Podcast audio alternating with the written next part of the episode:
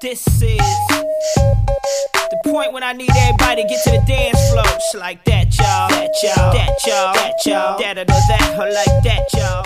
大家好，我是佳佳， And I'm Nana. 欢迎收听家里家外。 Welcome to 家里家外。今天我们要跟大家聊一聊好看的综艺节目。 Oh, there are so many different variety shows out there. What kinds of variety shows do you like? 嗯、最近倒是综艺节目都挺多的。 哎，你知不知道真人秀节目在中国很流行啊？ Oh, yeah, they're so popular. What's your favorite reality TV show? 嗯，其实很多的欧美的真人秀我都挺喜欢的。哎，但是说真正最喜欢的呢，应该是《荒野求生》。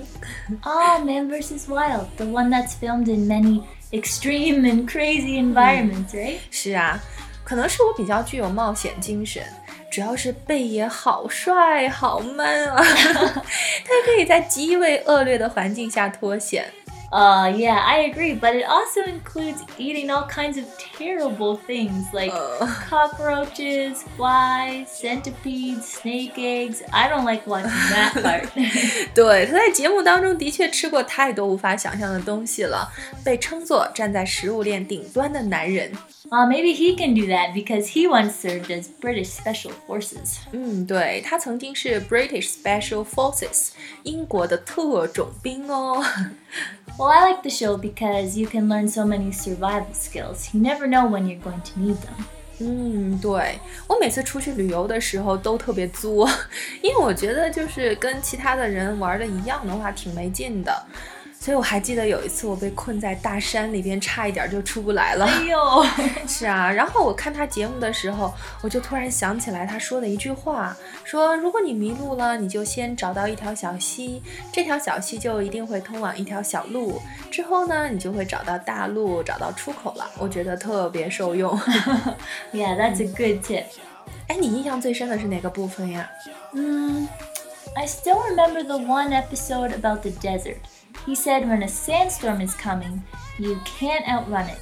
These things can be miles wide, traveling at over a 100 miles an hour.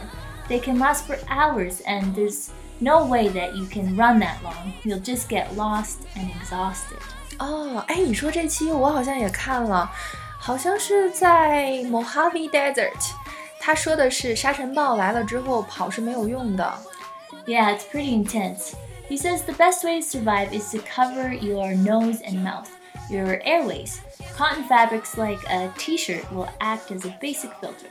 嗯，是的，其实火灾的时候也是，一定要捂住 airway 呼吸道。 He also says in a sandstorm, you should stay low to the ground. The bigger sand particles are low down and easier to filter. Higher up is the fine stuff, and that will cause you to suffocate. So remember, stay low. 嗯，下面是 bigger sand particles 大颗粒，上面是 fine stuff 粉尘，所以很容易导致 suffocate 窒息，这一点真的太重要了。好了，那今天的节目就到这里，喜欢就关注家里家外吧。 See you next time. Let's go now.